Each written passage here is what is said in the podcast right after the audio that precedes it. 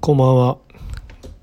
酔いどれラジオ生活です。えー、お便りいただきました。えー、ラジオネームオードリーさ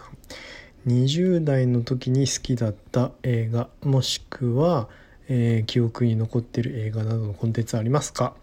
ありがとうございます。オーディオオードオードリーさん、ありがとうございます。えー、そうですね、20代の頃か、僕は、あの、今は亡くなっちゃったっていうか、まあ、九州大学に文字通り吸収されちゃった大学なんですけど、えー、九州芸術工科大学っていうのがありまして、まあ、簡単に言うとうんプロデューサーを作る大学プロデューサーを作ることを、えー、目標というか、まあ、そういう学問をやろうという大学で。ざっくり言うと音、えー、音映像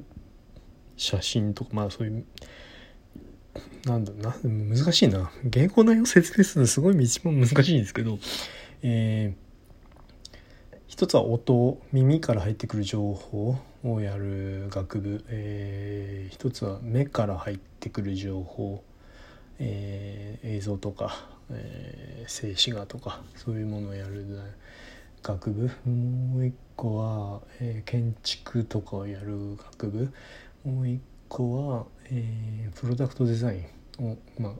椅子とか車とかそういうもののデザインをやる学部。ももう一つはそれをそれらを統合してよりよりプロデューサーっぽいというかそういういろんな専門家を束ねて、えー、情報を扱う学部みたいなその語学部やってすごい小さい大学、えー、1学部1学年あたり200人もいないたのかな、まあ、200人ぐらいしかいない学部でっていうところにいて、まあ、なんか何が言いたかったすごい面白い人材がすごいいっぱいいたんですよね。なかなか芸工芸術工学部今一番有名なのは東北芸術工学大学っていうところが一番有名だと思うんですけどあんまり芸術工学部って学部数がすごい少ないからそういうのをまあ国立の大学だったんですけどそういうねまあいわゆる授業料とかそんなに高くなく私立とかと比べると。でまあちょっと変わったことを学べる大学で珍しいところだったんで、まあ、全国から結構変なみんながいっぱい集まってきていろんな情報そういうアートとかも含めていろんなことを知れる大学だったんですよね。でそこで僕は画像設計学科っていうところにいてまあうん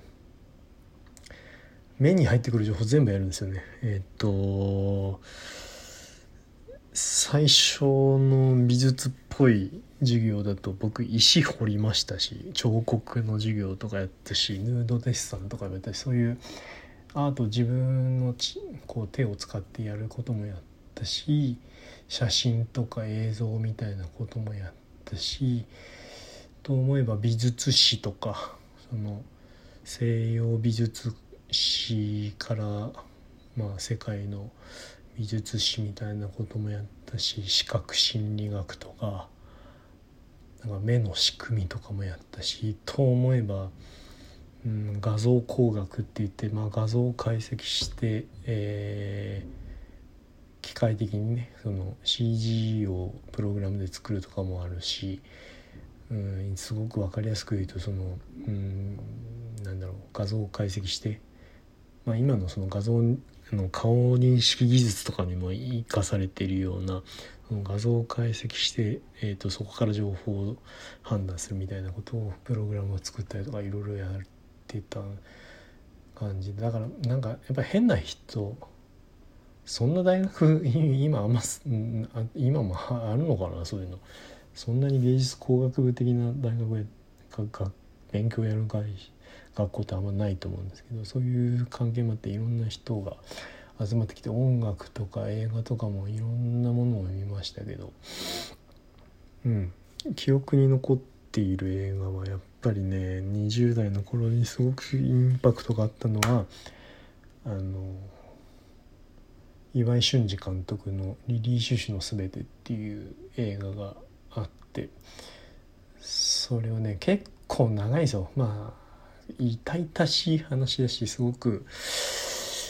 うん暗い話だしあんまりなんだろうな。あんま見たことある人もそんなに岩井俊二監督は結構有名な邦画でも、ね、有名な監督ですけどまあそんなに見た人もいないんじゃないだろうかとは思うんですけどすごくいい映画で結構ねいろんなこと言ってるんですよね。その映画を発表する前にインターネットで掲示板で突然プロジェクトが始まってあの歌姫ある歌姫がいるっていう体で架空の歌姫がえー、その何かそのライブで架空の歌姫のライブである事件が起こってっていうのをまことしやかにインターネットの掲示板で突然始まってそれが本当なのか嘘なのかわからないまま岩井俊二さんがそういうことをやっているっていうことでなんか話題になってで映画の前にそういう本当に一般の人を巻き込んでそういう架空のストーリーにみんなを巻き込みながら脚本を作っていくって試みだったりとか、うん、でまあ結局映画が作られてうーんその非常にあれですよあれあの蒼井優さんの映画デビュー作だったりとか市川隼人君の主演デビュー作だったり今そうそうたる若手のメンバーが本当に10代の頃に出演している作品でそれも結構中今となってはすごい映画だなと思うんですけどすごく印象に残ってるのはすごく痛々しいシーンにすごい綺麗なドビュッシーの音楽を載せるんですよね。あの痛々しいシーンなのに音楽だけがすごく美しくてそのギャップがすごく痛々しくてそういうのがいまだに僕結構邦画で一番好きな作品ですね。えー、まあでも結構あのあれの映画見るのは体力がいるのであの見たことが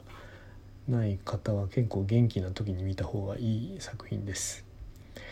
あのすごい好きな作品なんで5分で終わらせようかなと思ったら7分ぐらいかかっちゃいましたけどあの見たことがない方がいらっしゃいましたらオードリーさんも是非見ていただければなと思います。ではではおやすみなさい。